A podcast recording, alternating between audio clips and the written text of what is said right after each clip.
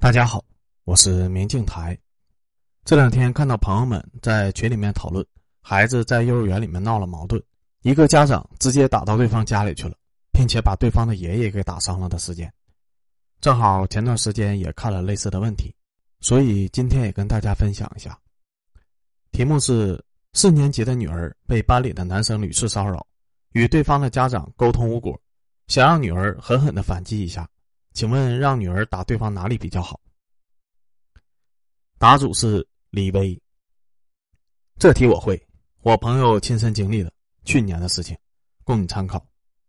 朋友的女儿在回家洗澡的时候，母亲发现后背有两个小黑点看衣服上面也有，孩子说是后桌男孩上课扎的。这个情况，我朋友先是私下里面跟对方的家长沟通，对方家长口头道歉说会让孩子注意一点，结果。第二天，朋友的女儿的衣服直接被男孩用小刀给划出了口子，幸亏是秋天，孩子的衣服厚，不然真的有可能划破后背的皮肤。当天，老师就发现了这个情况，很严重的批评了那个男孩，跟双方的家长也都沟通了。对方的家长一副油盐不进的样子，说：“不就是衣服破了吗？不就是想要钱吗？赔你就是了。”我朋友家的条件不错，孩子的一件外套，一件毛衣。都是入秋新买的，花了八百多，跟对方要了八百。原本想跟对方开撕的，但碍于班主任的面子，想着让对方道歉赔偿也就完事儿了。然后对方的家长先是说衣服太贵了，要按照二手衣服的价格赔偿一半。头一次听说还能这么赔偿的，双方这个事情还没有说清楚呢，孩子新衣服又被男孩用墨水给染黑了。男孩在班里面扬言，这次衣服没有破。你回家让你妈洗干净就行。老师虽然又找了对方的家长沟通，但人家还是一副死猪不怕开水烫的样子，说我朋友事儿多，孩子玻璃心，还想讹他们钱。我朋友实在忍不住了，在咨询专业人士以后，通过法律角度对这个事情进行了解决。其实很简单，留存好之前双方沟通的记录，在班里面跟班主任打好招呼，找了两个同意作证的同学，然后打了幺幺零报警。称孩子在学校遭遇了霸凌，精神上受到了伤害，要求警方介入。然后警察叔叔开着车来到了学校，将涉事的学生、家长、老师、年级主任和主管的副校长都叫到了一起了解情况。我朋友坦然出示了之前整理好的证据，要求警方秉公办理，彻查此事。然后班主任、年级主任还有副校长就全部站在我朋友这边，对男孩子和他的家长开始了严厉的批评教育。通知他们把孩子带回家反省三天，家长需要对我的朋友进行道歉，孩子也需要在班级做出检讨。如果对方对此的处理办法有任何的意见，可以去找教育局反映。校长称，我校对霸凌事件一直是零容忍的态度，坚决保护学生的身心健康，对霸凌者及其家属绝不姑息，坚决守护校园净土。其实到这里，事情已经解决了，熊孩子痛哭流涕，熊家长呆若木鸡。我朋友想要的效果完全实现了。这里重要的有几个点：一要留好证据，毕竟警察办案是要讲证据的；二提前跟班主任沟通好，声明事情处理不好，家长是要采取进一步行动的，否则越过班主任，对于人家确实是尊重不够，以后你的孩子也会受到影响。三切记不要到教育局投诉，而是要找警察，因为警察跟学校不是一个系统的，不存在上下级的关系。两家坐在一起，都希望尽快把事情处理掉。这个时候，警察跟校方都会跟你站在一起，而找了教育局，相当于你在投诉校方的管理不当，相关的领导都会受到责罚。即使这个事情能够处理好，也会影响到你家孩子未来在学校的生存环境。四，最重要的一点是要抓住霸凌这一点，这一条在如今的教育界真的是红线。一个学校的成绩如果不好，领导们最多是平调或者是退居二线。但霸凌问题一旦上报，轻则问责，重则直接丢官所以解决问题还是要抓住管理者的痛点，对症下药。希望能够帮助到你。这个世界确实有很多的熊孩子，以及他们背后很多的熊家长，但是我们要记住，法律是站在我们这一边的。加油！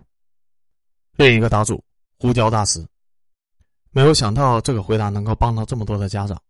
我给女儿出头拔闯的事。连大带小共有四次，这写的是最严重的一次。另外三次我在文末更新，希望能够启发到各位。以下是原回答。补充一个前提：一年级的时候，我们就被熊孩子骚扰过了，其中已经有涉嫌性骚扰的行为了。当时我联合了两位家长，曾经找过教务处，写了文字材料，收集了相关受害者的口述，并且获得了很多家长的支持。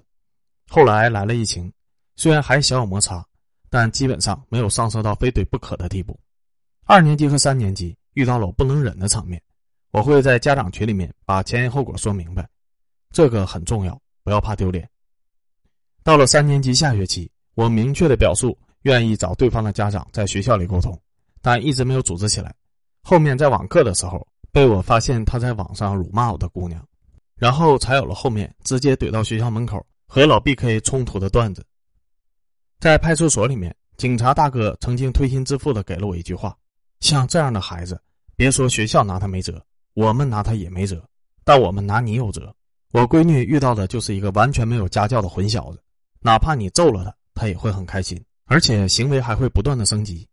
进派出所也是因为在学校门口和熊孩子的爷爷爆发了激烈的互喷，虽然发挥的不是特别好，但我当时操作的宗旨有二：一让对方看到我很愤怒、咆哮、怒吼、发狂的状态是必要的，孩子的妈妈大哭一顿效果更好。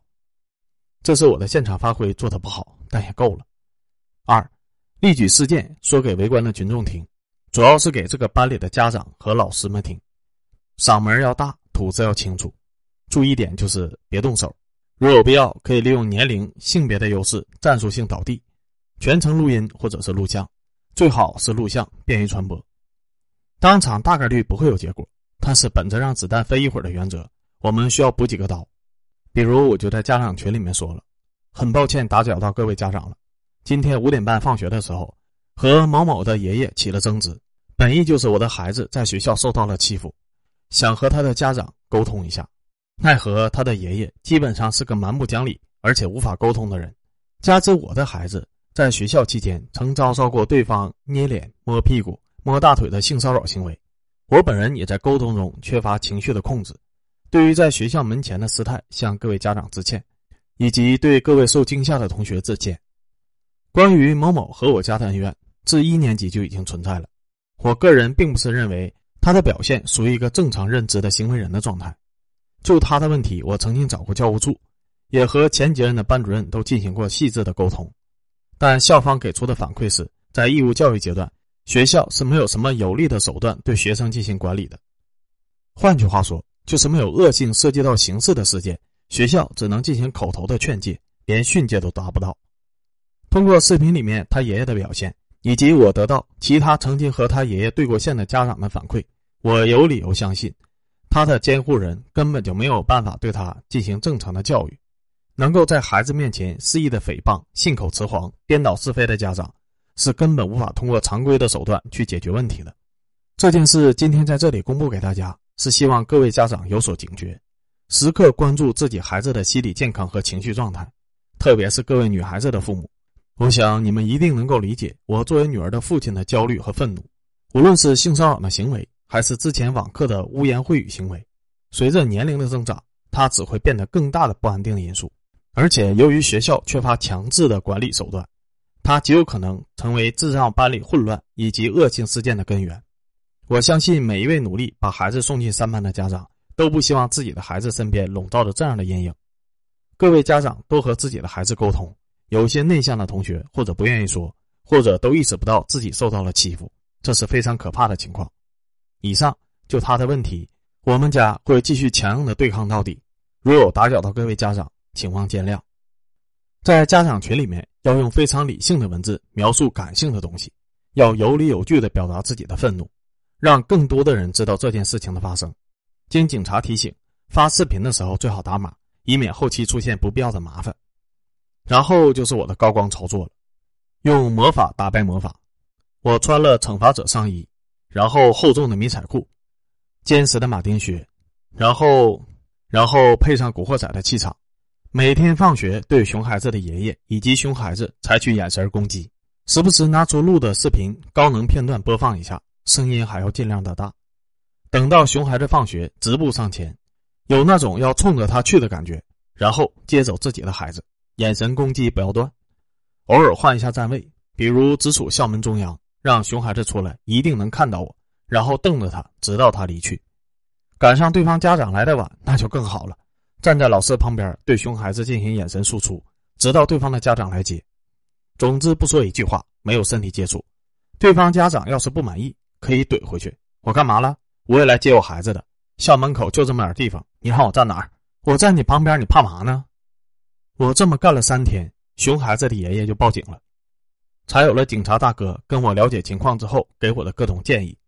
当然不能说的很直白，这个的自己品。保护自己的孩子，这个理到哪儿都说得通。在结案之前，我继续保持这种输出节奏，以至于在结案的时候，老头子进入了有苦说不出的状态。他知道我在恐吓和威慑他们，尤其是我给熊孩子带来了巨大的心理阴影，但是又完全拿不出什么证据。尽管作为证据的我已经实打实的站在他们面前了，于是派出所，在历时三个月以后，终于给出了终止调查的结案书。我也才知道，老头报警的缘由是我殴打了他。临到签字完之后，另一位参与了这个案子的警察老哥问了我一句：“你到底碰没碰过他？”我回答：“凭您对这老爷子脾气的了解，我要是碰了他，他会忍三天之后才报警吗？”警察老哥对我出示了胜利的笑容。